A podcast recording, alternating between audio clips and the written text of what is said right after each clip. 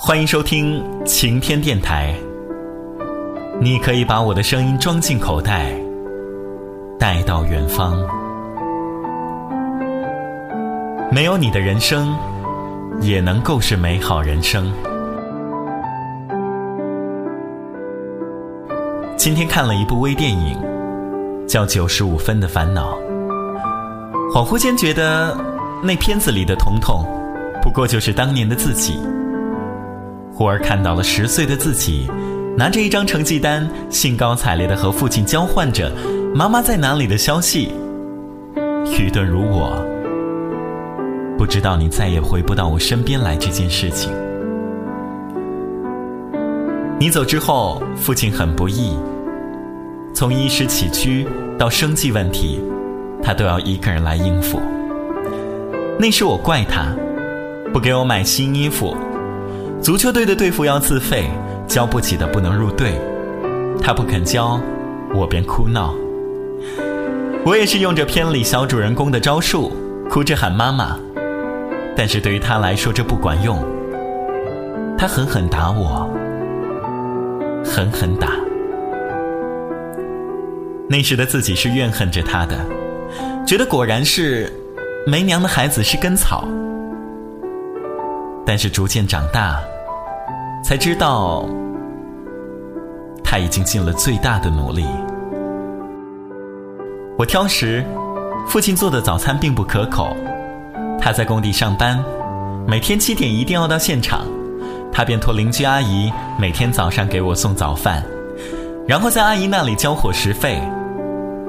我想，我是那个乡村里第一个花钱吃早餐的孩子。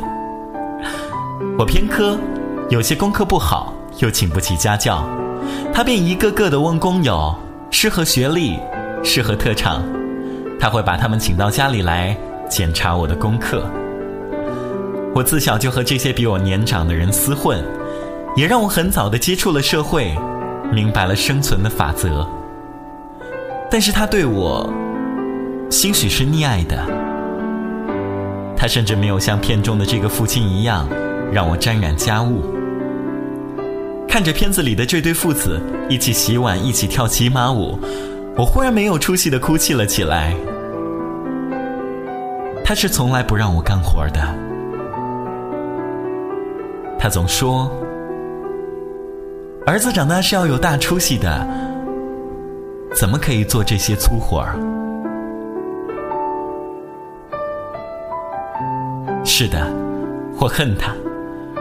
恨他不争气，留不下你。但是我也爱他，他为我所做的牺牲，比我想象的还要多。是的，我也恨你，恨你的缺席，让我的童年不完整。但是我也爱你，爱我不记事的年纪。你所有为我做的一切，